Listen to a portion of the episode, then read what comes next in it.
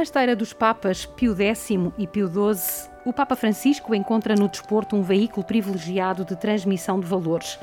O espírito de sacrifício, a lealdade nas relações interpessoais, a amizade, o respeito pelas regras, a justiça, a educação, a solidariedade, a paz, a partilha, a coexistência harmoniosa entre as pessoas. Tudo isto afirmou diante do Comitê Olímpico Internacional. É possível porque o desporto é uma linguagem universal que ultrapassa fronteiras, raças, religiões e ideologias. Tem a capacidade de juntar pessoas, encorajar o diálogo e a aceitação. Trata-se, por isso, rematava Francisco, de um precioso recurso para a humanidade. O que é que Fátima tem a ver com tudo isto? É a pergunta que muitos estarão a fazer nesta altura. Por isso, devo dizer já que hoje, neste podcast, Fátima no século XXI, vamos conversar com Fernando Santos, o selecionador nacional da equipa das Quinas, o único que até hoje ofereceu um título europeu a Portugal enquanto seleção. Escuso-me de o apresentar-se, mas não posso deixar de agradecer a pronta e generosa, generosa disponibilidade um para estar connosco e de começar logo com uma pequena provocação que prometo que não vou repetir uh, uh, muito mais ao longo desta conversa. Uh, fica ciente destas declarações do Papa Francisco que o desporto é de facto um dom de Deus e que é também uma responsabilidade por aquilo que representa para a sociedade. O Papa, de uma forma muito bonita, dizia há uns anos a este Comitê Olímpico Internacional que o desporto é um meio, não um fim em si mesmo, no âmbito da formação do corpo e do caráter da pessoa humana. Mas o desporto também tem o outro lado da medalha. E a provocação que eu lhe faço é esta: como cristão, convive com, como é que convive com as agressões e com as dificuldades provocadas pelas tensões dentro de campo, com a necessidade imperiosa de ganhar, de vencer, porque há muitos interesses em jogo, dinheiro, sobretudo, reduzindo os atletas quase como que a produtos dos quais tiramos só lucros. Como é que, como cristão, vive tudo isso no seu dia a dia? Como disse o, o, Santo Padre, e não só ele, já os antecessores dizem também que é João Paulo, que é Bento XVI, tem algumas encíclicas em que fala disso. Mas tudo é um dom de Deus, não é? Tudo. É, e essa questão é uma questão que não é nova. Se andarmos para trás no tempo, é, dois mil anos atrás, à volta disso, já essas questões se colocavam, não é? Se lemos bem com os, os evangelhos e principalmente os Atos dos Apóstolos e as cartas de São Paulo, percebemos que essas disputas sempre existiram, não é? Entre os ricos e os menos ricos, uh, partidarismo deste ou daquele. São Paulo diz numa das suas cartas, sabe melhor do que eu isso, mas diz numa das suas cartas que não sou, nem são vocês não são de Paulo nem de Apolo, são de Cristo. Portanto, já aí uh, tínhamos estas questões, essas coisas que estavam. Portanto, nós temos que seguir aquilo que são os ensinamentos, essencialmente enquanto cristãos. E a pergunta tem a ver com isso. Como cristão, como é que eu reajo? Dessa forma que Cristo nos ensinou, não é? Que é na realidade amar o próximo, não, não julgar tão depressa, pensarmos, olharmos para aquilo que acontece e atender àquilo que são as circunstâncias, porque é muito fácil acusarmos uh, quando não temos nenhuma atenção às circunstâncias, às envolvências, àquilo que acontece, quer dizer, e aquilo que, que nós fazemos ao longo da nossa vida, e fazemos muitas coisas erradas, eu pelo menos faço muitas coisas erradas, seguramente, uh, e algumas têm a ver com, com tem a ver com isso, tem a ver com circunstâncias, com, com stress, mas que faz parte da vida natural. Uh, uma das coisas que sempre me fascinou, ou que me fascinou a partir do momento que eu encontrei Cristo, foi o seu, o seu lado humano, né? O seu lado humano, obviamente a sua divindade, sim. Esse é o, é o primeiro passo. Mas um Cristo presente. Mas um é? presente e presente dessa forma humana, sim. quer dizer, que chorou, que riu, que, que barafestou, que gritou, que, que também chocoteou lá, aquelas coisas lá na, no templo e que fez. E, e portanto, é, isso, é, isso é algo que, que a mim me, me tocou profundamente porque é pensar que ele foi como eu, quer dizer Deus tornou-se como eu e, portanto, percebe também eh, estas nossas dificuldades e, e aquilo que acontece nas sociedades e, e portanto, é, obviamente que não podemos estar satisfeitos quando as coisas acontecem, não é isso que eu estou a dizer, mas também não podemos dar essa relevância de que é um bocadinho aquilo que, que eu, eu durante muitos anos, antes quando andei afastado da igreja, auto-afastei-me durante muitos anos. Uma das questões que eu mais pensava era na questão do bocado, quer dizer, sinceramente, porque achei sempre a coisa do bocado um bocadinho complicada, não é? E principalmente quando as pessoas, a gente não comia, ou depois diziam comigo que vais para o inferno, ou seja, fazes isto, vais para o inferno, mas para o inferno, todos para o inferno, que era uma coisa. Todos crescemos um bocadinho com essa ideia do Cristo castigador, com, a, isso, com claro. a falta de misericórdia, o oposto. Isso, é? e, e, é o oposto, não é? é, é o oposto, é exatamente o oposto. E portanto, e, e mesmo aí nós sabemos que há no pecado com algumas exceções em que não há numa venial e mortal, eles são mortais definitivamente, não é? Mas que a verdade é que há circunstâncias que levam a cometer erros que não são, muitas vezes, não podem ser levadas na medida e na exata medida do, do Porto. E portanto é óbvio que, que hoje a sociedade e o futebol faz parte integrante da sociedade. Mas repare que ainda ontem aconteceu um dado eh, importante que se desfez em poucas horas onde queriam criar uma Superliga dos ricos, de, dos investidores, em que na realidade o desporto, neste caso contava o futebol em particular, não contava para nada, e de repente o povo revoltou-se e acabou, acabou. E portanto eu acho que tem muito mais de positivo o desporto do que tem de negativo, tendo algumas coisas negativas que são fruto disso, da paixão, a forma como se vive, a intensidade com que se vive, esse, esse clubismo principalmente, da gente defender as nossas cores, mas isso é, é, no, é no desporto, é na política, é, sei lá, entre É a nossa condição humana. É a nossa condição humana. Eu acho que é melhor relevarmos isso. Sem, sem, sem com, com pactuar com isso. Sim, e sem pôr em causa também Sim. o outro, não é? O Sim, respeito claro, pelo outro, é não é? Que é fundamental. O Fernando nasceu no, no seio de uma família cristã, sabemos-lo, sem prática religiosa regular. Como é que se deu esse encontro com Deus e como é que foi a sua primeira experiência em Fátima, por exemplo? Em Fátima sempre, sempre esteve ligada a mim, quer dizer, porque na realidade a minha família não tinha nenhuma prática religiosa, não, tirando casamentos e batizados, sim, muita frequência da igreja. Religião social. Sim, mas sim, mais social, nessa perspectiva. nesse sentido, ou mais porque se, uh, meu pai devia ter eh, entre casamentos batizados mais de 100 afilhados. Portanto, a presença se calhar mais assumida que muita gente, não é? Sim, Nesse sim, sentido. Sim. E fomos uh, mais 500, sei lá, não sei, talvez mais do que isso, casamentos e batizados, e portanto havia uma certa assiduidade neste sentido, mas quer dizer, era um bocadinho de ficar cá fora, a minha mãe não, mas o meu pai mais de ficar fora, quando exceção que era padrinho. Eu não, eu, eu acho que isso, eu, eu, fiz o percurso normal, aquele percurso que toda a gente fazia, principalmente nos bairros lá na Lisboa, que era, chegávamos a, íamos para a escola também, ainda hoje a gente põe os nossos miúdos na escola logo aos seis anos, não é? E depois a seguir íamos para a catequese, era uma prática normal, lá na Penha de França, todos os miúdos da minha idade, rapazes, raparigas, íamos para a catequese, e eu fui também, com seis anos. Mas ao que sei, quando, quando fez o Crisma, a coisa não correu lá muito bem com uma peça de teatro. Foi no ano a seguir, foi no ano a seguir. Porque nessa altura eu fiz o Crisma logo no segundo ano, não era como Sim, hoje, não é? Pois. Foi o Padre João de Brito, que felizmente ainda é vivo, tem 94 anos, que em nome do Senhor Bispo me crismou. Uh, eu tinha 7 anos quando isso aconteceu, e depois no oitavo ano, na realidade, quando foi o terceiro ou terceiro catecismo, Uh, o meu catequista chamava-se Paulo. Eu hoje sei porque é que ele chamava Paulo, por acaso, na altura não, não percebi nada porque é que ele chamava. Quer dizer, Paulo, também, como eu me chamava Fernando, mas porque é que ele chamava Paulo, eu sei. Uh, e na realidade, nessa altura, ele havia lá um. resolveu fazer uma peça de teatro. E nessa peça de teatro, eu tinha que fazer de juiz. E tinha que bater com o mortal na mesa. E aquilo dava-me vontade de rir. E portanto ele achou que o juiz não se podia rir. E eu só me dava vontade de rir. E portanto, e, e os dois e eu fui-me embora. E fui embora e não voltei mais. Não voltei mais, não voltei mais à catequese. E afastei-me um pouco, é verdade, afastei-me um pouco.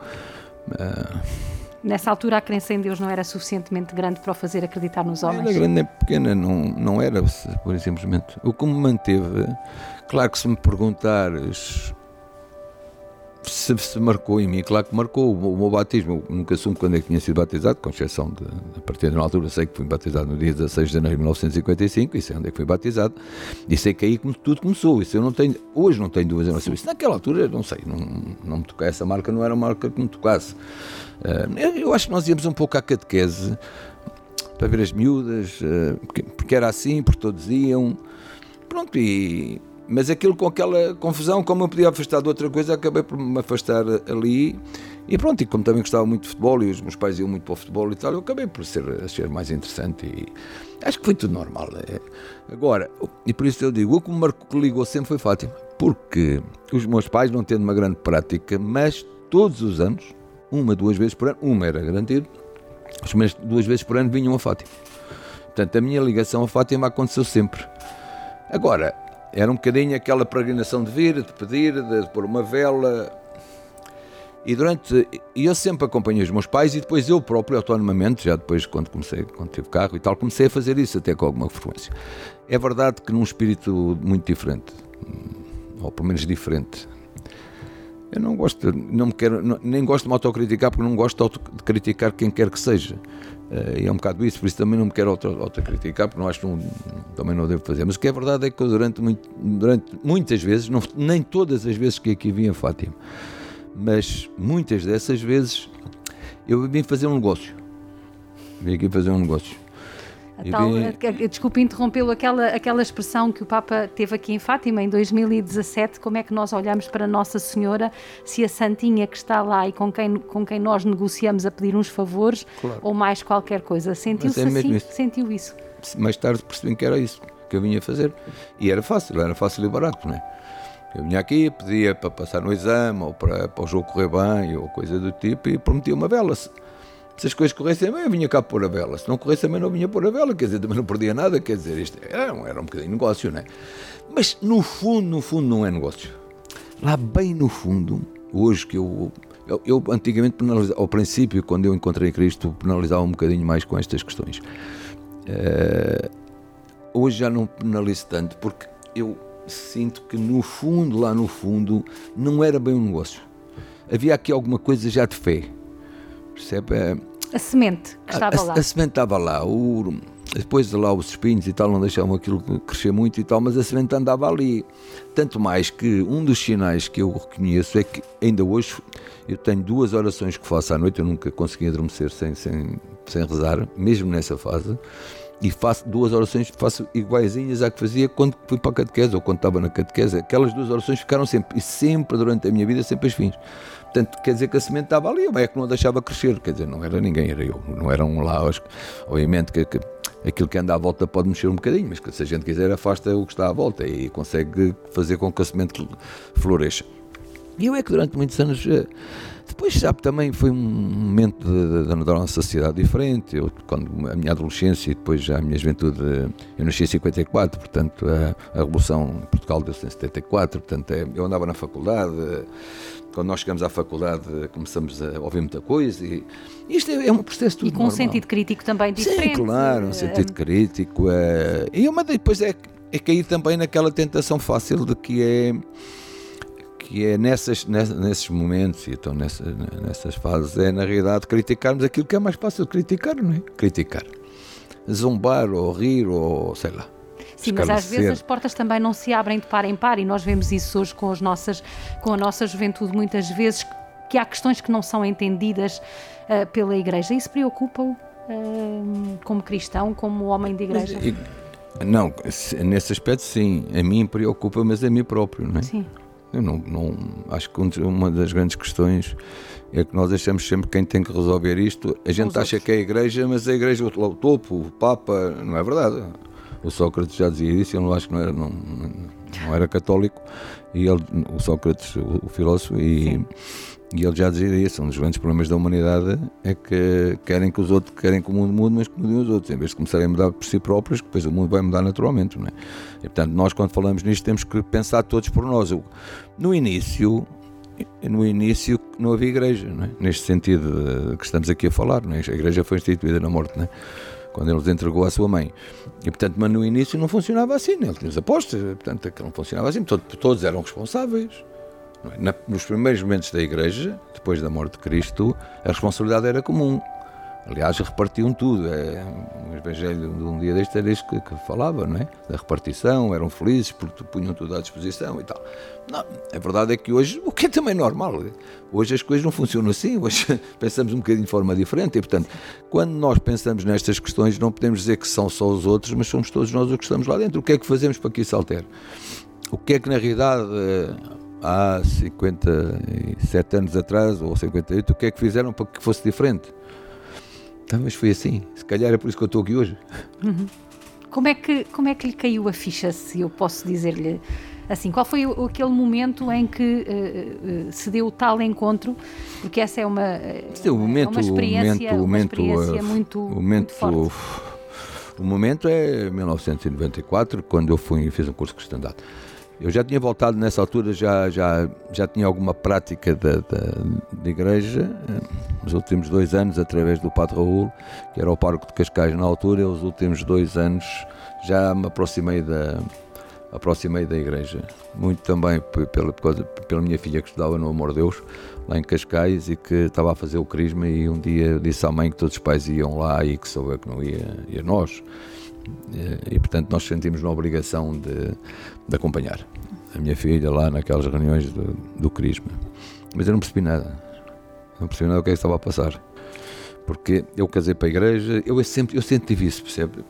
Sempre na minha vida o, o Senhor nunca me, nunca me abandonou, nunca me deixou cair, porque eu casei para a igreja, eu batizei os meus filhos, eu fui às reuniões todas, gostei muito e, fiz-o por, por queria, não foi por, por, por, por ser agradável ou por toda a gente fazia, não, eu quis fazer aquilo.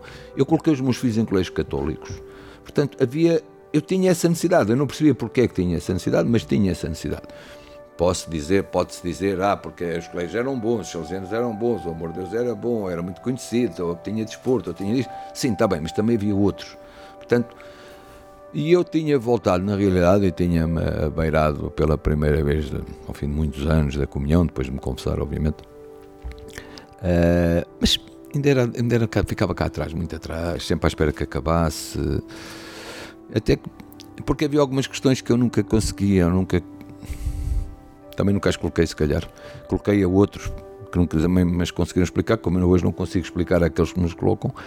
Uh, coloquei sempre algumas questões e, e, nunca tive muitas respostas. Uma delas era o pecado, que é uma coisa que eu sempre tive dificuldade em conviver, como já disse. Mas havia outras questões, que onde é que estava? Eu lembro-me que, quando era mais novo, as perguntas clássicas que eu fazia àqueles que, que eram católicos e que tinham prática e tal, e que diziam que Deus estava em todo o lado, eu sempre perguntava, a primeira coisa que eu perguntava se estava lá no quintal da minha avó.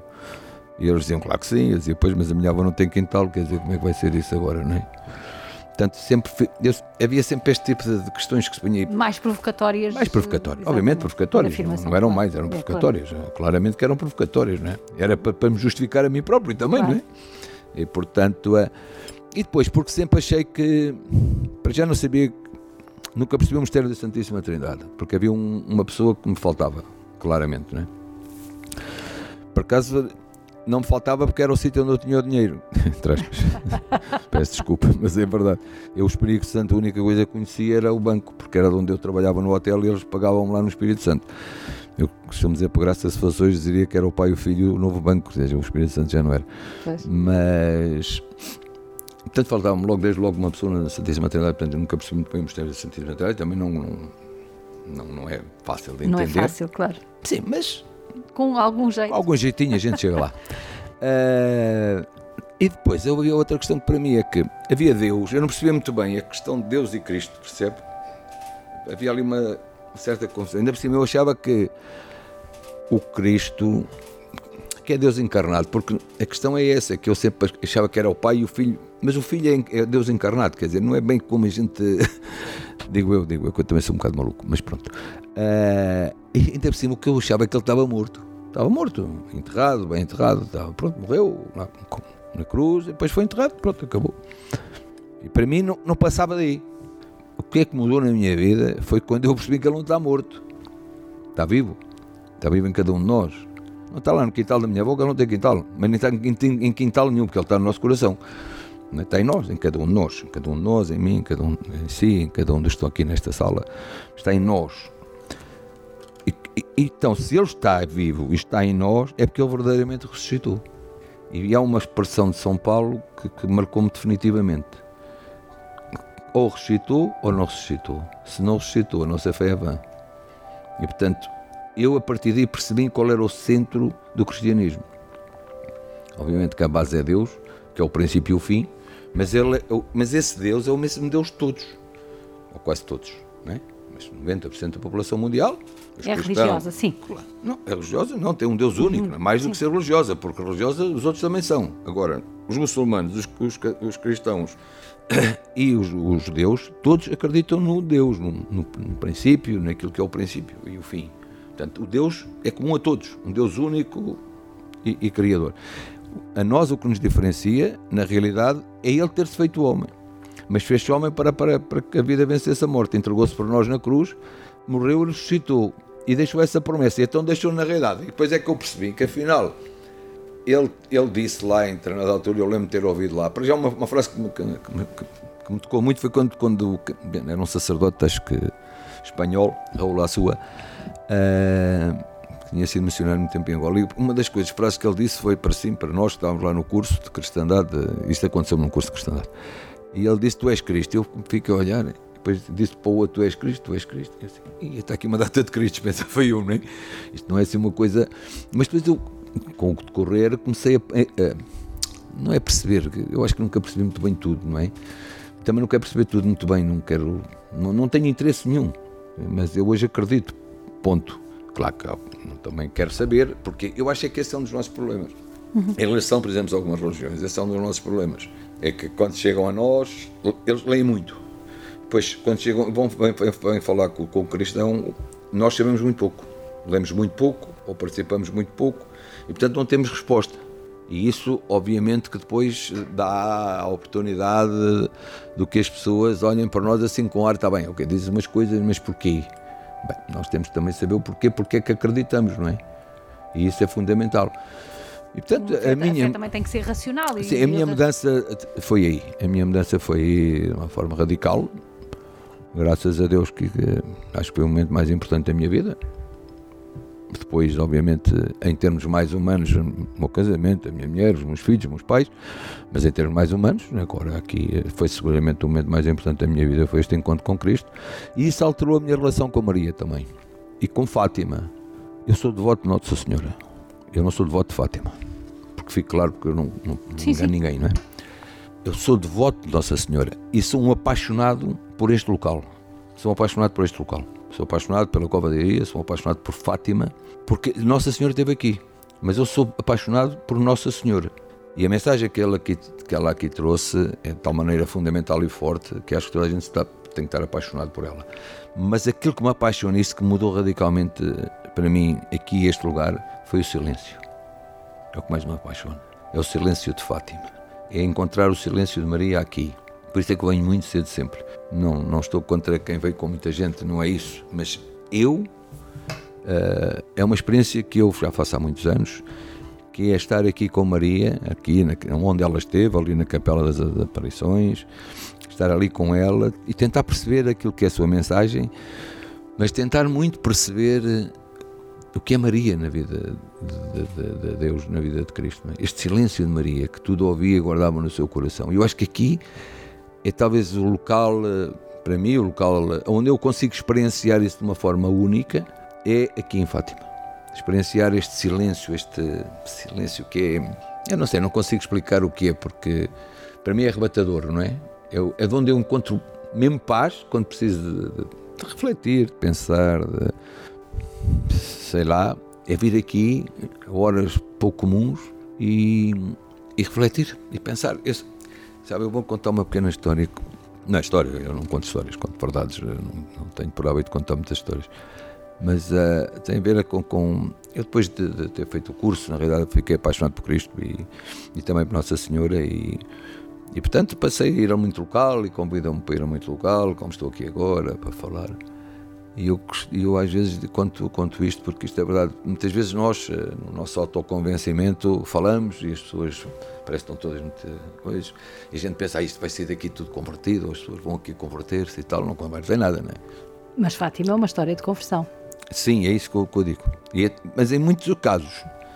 Uh, e portanto nós achamos que, pronto, mas na nossa presunção achamos que estamos a tocar alguém ou não.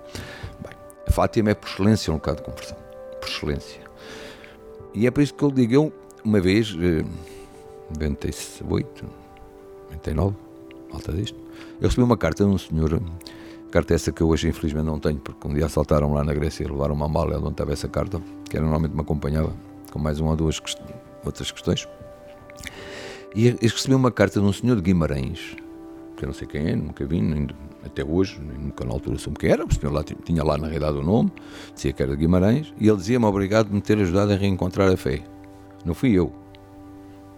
Eu pensei, eu, não fui eu. E não fui, de certeza absoluta. A senhora serviu-se de mim, ou, ou serviu-se de algo, aqui neste local, para, para que ele reencontrasse a fé. Porque acho que então, o que aconteceu foi que ele, esse senhor, veio aqui um dia, às 5 ou 6 da manhã, segundo ele dizia na carta, porque estava num momento difícil de, meio desorientado na, na, relação, com, na relação com a senhora e resolveu vir a Fátima, porque este é o local de extensão para conversão. E então, quando chegou aqui, acho que andava ali um maluco qualquer a fazer ali os claustros. Uh, havia a sacra dos claustros e tal, e ele disse: Olha, está com um que ainda é pior que eu, que ele chegou mais cedo, né? E acho que subiu ali a escada para ver quem era, era eu, por acaso. E então ele escrevia lá na carta: Muito obrigado por me ter ajudado a reencontrar a fé, porque acho que o senhor pensou assim: bem, se, se este que é treinador, lá, que é treinador do Porto consegue, então eu também vou conseguir encontrar-me outra vez. E portanto, isto tem a ver com Fátima, não tem a ver com o Fernando Santos. Não, eu fui um mero interveniente, como foi, como foram lá na, nas bodas de Canaã, aqueles homens trouxeram a, a água, mas, mas, portanto, mas é assim, Fátima é por excelência, na realidade, um, um local de conversão e é um local que, que, que, eu, por exemplo, houve uma fase da minha vida em que eu, por exemplo, achava um bocadinho confuso as pessoas fazerem algumas das penitências que fazem aqui, né? achava aquilo um bocadinho confuso, percebe? Há muita gente que acha. Eu fazia parte desse grupo, porque também nunca me dei ao cuidado de perceber o que é que estava por trás desses atos, desses atos de penitência que aqui são estudados. E quantos levaram, e quantos momentos a senhora uh, fez não só a, a, conversão de pessoas, mas a, contribuiu para que, que na realidade algumas, muitos milagres tivessem acontecido, porque muitos deles atravessam com dela. E aqui em Fátima este é um local de eleição, isso é, não é só de eleição, é mais do que eleição. Eu, eu não gostava de, sinceramente, tenho muita dificuldade em dar um. O Santuário de Fátima é um santuário católico, portanto, a, a catolicidade é justamente esta abertura e esta possibilidade Sim. de universalidade. Aquilo que eu lhe pergunto é: é uma história de amor, no sentido do coração, não no sentido físico, mas no sentido do, do dom, da dádiva, digamos Sim. assim e uh, eh, um, ehm, como é que hoje, numa sociedade uh, com tantos apelos e ao mesmo tempo com tantos atropelos, uh, nós podemos aprender aqui, em Fátima, aquilo que Nossa Senhora, para citar justamente as bodas de Caná, como há Sim. pouco citava, nos, nos pedia: fazei tudo o que Ele vos disser. disser. Como é que nós aqui em Fátima aprendemos isso? É, é estar cá no silêncio, isso é seguro porque toca tão profundo, é, essa mensagem é tão profunda. Estar ali na capelinha das, orações, da, da, das, das aparições, ou estar no Lorde Supremo, ou estar aqui nos claustros, ou estar sozinho no meio do recinto. Mas estar, estar não com esse ruído envolvente, ou termos essa capacidade de conseguirmos eliminar o ruído envolvente. A mensagem é tão clara que se sente não. Eu nunca ouvi no alto-falante, não é? Mas sente-se no alto-falante interior essa mensagem. Quando a gente medita um pouco a, mensagem de Maria aqui em Fátima, passa, anda para trás, não é? Muito tempo. Anda para trás eh, muitos anos, eh, quando, quando seu filho ainda era vivo, e percebe que esta mensagem é uma mensagem de sempre. Maria sempre fez isto ao longo do tempo. Fez-o durante a vida do seu filho, fez-o depois, naqueles momentos difíceis em que os, os, os, os apóstolos estavam completamente atarantados, não é? Que era perfeitamente normal. De repente morreu. E eles ficaram, eles, coitados, eles, não, um, Por isso simplesmente não um gol logo, um gol logo, não é? Disse logo, eu não sei quem é. E ele tinha sido aquele que iria edificar a igreja, não é? Outros começaram a desaparecer e tal. São Tomé chegou inclusivamente a dizer que não acreditava, não é? Só vendo, só vendo, só vendo. E Cristo, por isso Cristo disse, feliz de Tomé que acreditaste vendo, muito mais feliz daqueles que não acreditassem terem visto. E portanto eu acho que esta frase é uma frase marcante. E quem é que segurou sempre as pontas? Maria. Maria sempre estava presente. Não se ouve falar, mas sempre estava presente. Portanto, é esta é mensagem. não precisa muito falar. Hoje, não é? Não, uh, é que Maria não precisa, quase que não precisa de falar. Fala por si. Fala por si, pelo seu exemplo uh, doa, de doação, de amor aos outros. Sempre foi assim. Por alguma, por alguma razão, não, a razão é, é fácil, mas Cristo, a quem é que entregou a igreja? A Maria, a mãe. E como as nossas mães. Eu acho que a relação é um pouco essa, né? Quando nós conseguimos. Eu acho que aqui é isso que se sente. Quando nós nos queremos integrar, entregar de uma forma totalmente desprendida, a quem é que se entrega à mãe? Se, se uma criança estiver numa varanda, não se atire, mas se a mãe estiver cá embaixo e com um olhar ou se ele fizer assim, ela manda-se de cabeça, quer dizer, direto à mãe, não é? E Maria faz isso. Agora, temos que ter a, a, disposição de perceber que Maria nos chama, não é? Se não tivermos essa disposição, uh, vai ser difícil, não é? Os, os pastorinhos tiveram essa disposição Sim, e esse coração aberto uh, para ouvir a mãe. Um, hoje nós vivemos uma a mensagem de Fátima, uh, há muitas similitudes, naturalmente com 100 anos de diferença, Sim. até na própria pandemia. Um, e nós estamos a deixar muita gente para trás. Os pastorinhos nunca deixaram ninguém para trás. Até os interrogadores uh, que em agosto os retiveram para os impedir de ver Nossa Senhora novamente, eles compadeceram-se. Em Santa Jacinta, por exemplo, há muito esta, esta, esta, esta vontade de se compadecer do próximo. Nós somos hoje uma sociedade muito tecnológica, uma sociedade muito desenvolvida do ponto de vista material, do ponto de vista do conhecimento, e como dizem os ingleses, yet somos pouco compadecidos uns dos outros e estamos a deixar muita gente para trás. Como cristão, isto preocupa-o? Sim, isso é o dever do cristão, não é? É amarmos a Deus acima das coisas e ao próximo para nós, como, como Cristo nos amou. Quer dizer, portanto, esse é um dever do, do cristão. Ou então somos cristãos, sim, acreditamos em Deus, acreditamos em Cristo, acreditamos na ressurreição, pronto, ok. Mas não chega, não vamos ter lugar, lugar nenhum em cima, de certeza. Isso aí a promessa dele depois, se calhar, ele que sempre cumpre tudo o que disse, aí se calhar, ok, também vai cumprir a outra parte. Não queres entrar, não entras, vais para outro caminho, não é? Porque para lá chegarmos, a, base central começa por acreditarmos, sim, mas depois é o que é que fazemos, não é? Ele explica-nos o que é que a gente deve fazer. Eu, uma das coisas que, que gosto aí, que me apaixona, e também em Maria, é esta liberdade de podermos ser, de escolhermos, não é? Não sermos obrigados a fazer isto, isto, isto. Não. A gente sabe qual é o caminho. Maria também o disse aqui e disse-os aos pastorinhos. O que é que devemos fazer? Rezar, pedir pelo mundo, todas estas coisas que foram o anúncio de Maria aqui em Fátima. Aquilo que, que Cristo nos deixou nos Evangelhos. Portanto, a gente sabe qual é o nosso caminho, aquilo que nós devemos fazer. Portanto, se acreditamos verdadeiramente, se não fazemos é complicado. Porque, por acaso, ainda ontem falava no carro com a minha mulher vinhamos falar sobre, sobre alguma questão e também, também tocou a, esta parte que tinha a ver. Uma coisa é quem não sabe, quem não acredita, não faz. Não terá a mesma gravidade do que aquele que sabe, que acredita, mas não faz. Há uma palavra no Evangelho, também há uma ou duas palavras no Evangelho que têm a ver com isto, não é? Que é como o filho que diz que vai e depois não vai, o outro que diz que não vai, mas acaba por ir ajudar. Portanto, uh, e Fátima tem uma, tem uma mensagem muito clara, muito clara, tem a ver com a paz. E, e paz não é só paz nesse sentido da pompa. Das é? armas, pois, sim. Não é paz não só no sentido das armas. Seria muito limitativo se estivéssemos a falar só da Segunda Guerra Mundial ou, ou destas guerras que existem. Claro que também, também. Mas paz tem a ver. Como é que a paz só se pode construir se a sociedade estiver mais melhor, toda a sociedade, se for mais participativa todos, se, for, se houver maior igualdade. Claro que não, isso não vai acontecer na plenitude também nunca aconteceu, mesmo nos tempos. Sempre houve profetas e sempre houve reis e sempre houve não sei o quê, não é isso, não é? Agora, eu acho que a mensagem de Maria tem muito a ver com aquela primeira mensagem dos cristãos, pelo menos é o que, o que, o, que se diz e que eu acredito, vede como eles se amam, era assim que eles eram conhecidos, não é? Portanto, era por essa, por essa partilha. É isso que Maria trouxe, é dizer assim, ok, é preciso rezar, é preciso rezar muito para que Deus ajude e e, que o Espírito Santo deixa sobre nós de forma a que a gente possa, na realidade, mudar. Para, mas para quê? Mudar só por mudar? Não, é para cumprir aquilo que, que, que é os mandamentos, não é? que é amar ao, ao, próximo como Cristo nos amou a nós. E é isso que Fátima aqui diz, diz sempre, diz todos os dias, porque esta não é uma mensagem de, de há 100 anos. Esta é uma mensagem de hoje. De hoje. Foi há 100 anos, nesta altura, que Maria entendeu que era que devia vir aqui a este cantinho de Portugal tão remoto aqui da Cova da Iria, resolvi vir aqui a estes pastores. O Papa João Paulo II utiliza uma expressão muito interessante que é foram as, as, as dores da mãe e as lágrimas da mãe que a fizeram falar.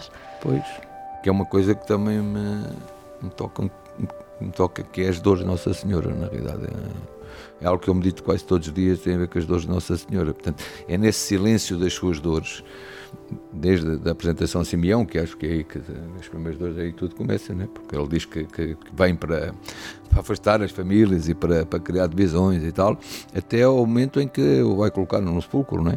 Portanto, e no fundo é estas dores que, que as dores de Maria trazem é que depois este, este, ela vem a dizer nestes momentos de sofrimento da humanidade, por variedíssimas razões, venham dizer, epá, então, ainda não perceberam nada continua sem perceber. Eu acho que esta é a mensagem de Fátima. E depois, obviamente, também, e não podemos desligar Fátima disso, não podemos desligar Maria, e muito menos aí que sim, não podemos desligar Maria em Fátima. Maria em Fátima. E Fátima da Igreja Portuguesa? Podemos desligar? Não. Não. Isso é Qual é o papel que o santuário poderá ter? Isso é um papel aglutinador sempre.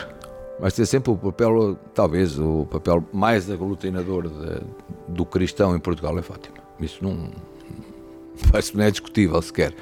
Claro que há muitos outros santuários importantes também em Portugal, como o do Lamego, dos Remédios, e muitos outros, há muitos outros santuários, não vou agora sabem isso melhor que eu. Há muitos outros santuários importantes, sim, hum, locais de peregrinação importantes, sim. É, o nosso, os nossos bispos são muito importantes para a congregação da coisa, é, os nossos sacerdotes são muito importantes, mas o grande agregador, grande não, o espaço verdadeiramente agregador é Fátima. Porque há muito cristão que não, que não participa ativamente, ou até porque não tem possibilidades naquelas terras de, do interior, lá por exemplo, na minha avó, não é Eucaristia, Eucaristia agora parece que há uma vez por mês ou coisa do tipo, mas quer dizer, portanto, essas pessoas estão um bocadinho fora, não é? Nesse sentido. Mas há uma coisa que, que os une sempre é Fátima. É este local, é Nossa Senhora em Fátima, de Fátima, no sentido que, que está aqui. Por isso, o que é que fazem sempre? Todos os anos Bem a Fátima. A peregrinação. Ah, Muito bem, nós estamos mesmo na reta final, já ultrapassámos bastante uh, o nosso tempo, mas não podíamos perder esta oportunidade também de refletir. Uh, uh, Fernando, viveu na Grécia, tanto quanto Sim. sei, tem um amigo sacerdote ortodoxo. Vários, vários. Monge. Qual é o lugar que o ecumenismo e o diálogo interreligioso têm na sua vida como cristão? Esta conversa uh, que estava a ter comigo agora. Tive uh, muitas vezes com eles. Teve com eles. Sim, muitas vezes. Como é que. Uh, certamente muitas deve vezes. ter ficado contente com esta. Tive várias experiências muito interessantes, muitos momentos interessantes, quer em Aguizoros, montados, que é um local, como sabem, só podem entrar homens, onde estão os ícones mais importantes da, da Igreja Ortodoxa e aqueles mosteiros mas fabulosos. Eu, eu, tive a felicidade de poder estar eh, num mosteiro em que só estavam dois sacerdotes e eu mais dois amigos, portanto, no meio de uma floresta, que são momentos muito interessantes de, de, de retiro, de análise, de pensamento e principalmente, quer aí, quer em Meteora, onde eu muitas vezes ficava e tenho alguns monges meus amigos eh, ainda hoje, Uh, e tive muita oportunidade para, em, nesses momentos que lá estive, com exceção de quando estava público, porque eu refugiava num local onde ninguém podia passar, eu, eu podia, pronto, eles deram-me essa direção. E acho que o que levou a isso foi, na realidade, debatermos muitas vezes e trocarmos muitas opiniões sobre estas questões. Eu lembro que um dia estava em Meteora e o Abade, que geria mais ou menos, não é bem assim, mas pronto, vamos dizer que é assim, que é o Abade geral de todos aqueles mosteiros lá em Meteora ele convide, disse ao um, um, amigo meu, que era o Josef, que é do Grande Meteoro, e disse: Vai, diz ao Francis que não quer ir uh, hoje jantar connosco. Vai à, à, liturgia das horas e janta connosco. Eu disse: Claro que vou, então, não é? E então, com Anastásios. E então lá fomos. Fomos lá num jeep, lá para o meio de um punhal, só sabia as cabras e o vento, não sabia mais nada. Tive que subir para aí 300 ou 400 graus, que ele ficava lá no meio de uma rocha. Novamente o silêncio, não é? Silêncio completo. Sempre. Silêncio completo. A atravessar. A de confessar. e portanto assisti à liturgia das horas, era eu, eles dois e um rapaz que foi, uh, estava com eles. E depois jantámos cá fora. Mas eu lembro perfeitamente, é um ambiente fantástico, depois trocar estas opiniões é, e percebermos que afinal é quase tudo igual. Há, há quatro ou cinco pontos. O Sabe? Deus é o mesmo. Pois. E o. Mas o que, o, o que eu ia contar é que é que chegámos, e quando chegámos diz-me ele assim: o Anastácio, que eu com, eu, com, com o José falava muito, o Anastácio falava mais raramente, de não dar bem com ele, mas eh, pronto, ele tinha uma vida mais agitada e tal.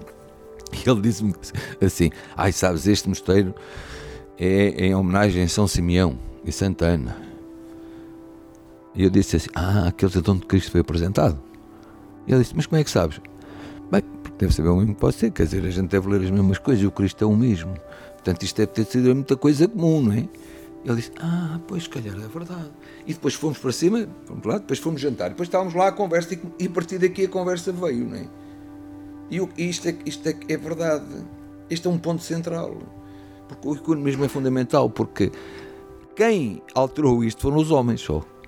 Foram os- alguns homens que em determinado momento, não vou alongar nisto, mas pronto, alguns homens em determinados momentos alteraram aqui algumas regras, p- p- dava jeito, dava jeito, mas no fundo é por isso que há bocado dizia-se todos somos cristãos, porque há um ponto que é comum a todos, é que nós acreditamos na ressurreição, eles também, eles também, eles também, Maria é uma figura, figura principal deles, não é? Cristo é a figura principal, Deus é Deus, portanto, o que nos une é incomparavelmente muito mais do que três ou quatro pequenas coisas. Maria não é virgem desde sempre. Não é? Até no Corão, Maria É, tem uma figura que tem Três tantos capítulos. versículos. Três capítulos do Corão. Não é? Três capítulos. Portanto, Jesus é um dos maiores profetas do, do Corão também, não é? Olha, outra coisa gira, que eu por acaso há pouco tempo estava com um amigo meu, e e aqui nem tem a ver com este economismo só com, com, com as outras igrejas cristãs, mas também com os, os outros, neste caso com os muçulmanos. Estava com um amigo meu que é muçulmano, e acho que nem nunca tínhamos abordado isto, não foi há muito tempo, dois, três meses agora com esta pandemia, mas estava. E de repente ele estava-me a dizer que todos os dias as orações e tal, e de repente falou-me, hoje na oração era um dos profetas. Eu disse, ah, mas esse é o fulano. Ai, mas, mas, mas também, o- este, também tem este profeta? Sim, então mas isso. Aí este. Então, ah, mas este. E começámos a ler fora e começámos a ver que a maior parte dos profetas são comuns. Porque é verdade, porque Moisés também nasceu lá no Iraque, não é? E portanto, eu acho que há muito mais que nos liga. Nós é que temos dificuldade em criar esta ligação. Por falta, na realidade, de seguirmos aquilo Quando que é o diz nós, a quem? Nós, Nós, globalmente. Nós globalmente. globalmente. Globalmente. A paz é fundamental. Paz é ficou, fundamental. ficou satisfeito com esta nova encíclica do Papa Francisco, a Fratelli Tutti, que eh, aponta justamente como caminho para a paz o diálogo interreligioso? Eu, eu acho. hum, Eu acho que todos os Papas têm uma mensagem importante. Não me parece. Podemos gostar mais do estilo, menos do estilo. Obviamente que há uns que João Paulo II marcou muito, outros pelo, pelo sexto, outros É o Papa da sua geração, É o Papa da certamente. minha geração também. Também me tocou Como é da minha também. Sim. Mas Bento XVI também tinha coisa, teve, teve, acho que, que- fez um papado fantástico, com um estilo completamente distinto, também, também virado mais, se calhar, para, para outras questões ou para outra- de outra forma. Francisco tem, traz algo que, que- que João Paulo II trouxe, eh, que era a proximidade, o estar muito perto. Mas acho que assim, o Francisco tem uma coisa que eu acho que é, que é irmos para fora mesmo, quer dizer, é irmos para fora, é para sairmos do aquário, não é? Eu acho que isso é muito importante, irmos às periferias. E, Francisco, eu acho que, que, que vai também de alguma forma, como João Paulo II, porque estamos a falar em anos diferentes, em contextos diferentes. Francisco vai, ajudou muito a Igreja até agora e, e vai deixar uma marca, porque é esta marca. Eu vejo nos meus amigos eh, que não têm nenhuma relação com a Igreja ou com, nem muita proximidade. Alguns são ateus, outros são agnósticos. Eh, porque eu acho que esta é que é a marca. Nós não nos podemos dar só com cristãos. Uh, também com os cristãos, obviamente, são irmãos em Cristo e têm a mesma convicção que eu, mas também com aqueles que não acreditam. Porque é nessa base e nessa diferença, e principalmente. Em dois mil anos, o átrio dos gentios. Sim, claro. E, e é nesse respeito que nós não nos podemos dar a conhecer. Eu acho que muitas vezes o que falta, é- e, e eu estou-me a criticar, a criticar a mim próprio também, é este balanço, a aceitação do outro para que o outro nos aceite a nós, não abdicando nós daquilo que, que é o nosso princípio, não é? Eu nos meus, no início, quando vinha assim muito ainda, eu quando tinha alguém, eu mesmo assim, eh, quando comecei a regressar à igreja, eu se tinha alguém em casa, por exemplo, só um domingo, eh, eu não me sentia à vontade para ir à Eucaristia e deixar eh, alguém que eu teria convidado em minha casa, eu não me sentia à vontade, sei lá, não me sentia. Depois, quando na realidade eu me encontrei com Cristo e, portanto, as coisas mudaram na minha vida, eu passei a fazer uma coisa diferente. As pessoas continuam a ir à minha casa, só que eu digo, olha, mas eu às 10 horas vou à Eucaristia. A mesma coisa quando cheguei à Grécia. O que é que eu fiz? Perguntei onde é que havia uma igreja católica, não é? E disse lá aos senhores dos clubes assim: Olha, eu àquela hora tenho que ir à missa a tal sítio. Vocês vêm-me aqui buscar no carro, levam-me lá e depois trazem-me cá. E eles todos aceitaram. Nunca ninguém me disse: Não, não vou levar uma igreja católica ou isto ou nada. Agora, também quando tive que ir a batizados, ou a cerimónias, ou casamentos na igreja ortodoxa, fui. Porque acho que é assim que as coisas funcionam e devem funcionar. O respeito. É o respeito, o respeito. Não, não é só respeito. É respeito e perceber que eles são nossos irmãos mesmo. Ou então uma coisa aqui está errada. Ou a gente acredita que Deus é o princípio, isso é o princípio é de todos, ou então alguma coisa está errada. Fernando, uma última questão só para uh, rematarmos esta questão de Fátima, de Nossa Sim. Senhora, do respeito e de Deus. Que papel é que está reservado a este santuário? É um atrevimento fazer-lhe esta pergunta, Sim. mas uh, uh, corro o risco e meço as palavras. Uh, que papel é que está reservado ao Santuário de Fátima? Um santuário que é depósito de uma mensagem que que é centenária, mas que já vimos aqui que é milenar e, portanto, que é uma, uma mensagem atual. Um, como é que o santuário se pode dizer e pode dizer melhor esta mensagem num contexto uh, em que se procura paz? A mensagem é simples. Sim. Quanto mais simples for, melhor ela passa. Que este é um local de conversão, também não temos dúvidas. Eu diria que, que é impossível acontecer aquilo que eu acho que era, que era bom, era termos silêncio. Mas é impossível. Não podemos pedir isso. Não é possível que o santuário faça. Não é possível. Porque isso era cortar a possibilidade das pessoas estarem aqui. E portanto isso vai ser impossível. Mas é criar, na realidade, eu acho que todos, quer o Dr. Neumarto, quer o reitor e todos vocês já pensaram nisto seguramente, que é criar eh, as coisas serem simples. Percebe? Não sei, não sei explicar isto. Não, não, consigo explicar bem aquilo que, que, que penso, porque sei que Quanto mais simples, melhor. Quanto mais simples, melhor. As pessoas são atraídas por Maria. E só por Maria. É, é que Fátima tem isso também, não é? Ao contrário dos outros locais, não estou a falar dos santuários, mas estou a falar da igreja, por exemplo. As pessoas vão muitas vezes à igreja porque gostam do padre ou não gostam do padre. Vão pelo padre. Ou vão porque a igreja é bonita. Aqui não. As pessoas vêm a Fátima por Maria. As pessoas sempre vieram a Fátima quando era só uma capelinha, quando se fez a Basílica e quando agora se fez a nova Basílica, e sempre foram ao lado Supremo quando era aqui ou quando era lá. Não é por aí. As pessoas não vêm a Fátima por causa da Basílica, ou por... os turistas sim. Os turistas talvez venham cá ver a Basílica, a Basílica Nova e, e todas estas coisas. Não, os cristãos vêm aqui por Maria. É como o Fernando vem. É como vem. Muito obrigada, Fernando Santos. Tivemos quase uma hora à conversa com o selecionador uh, nacional. Apetecia-me terminar este podcast de Colores. De Colores.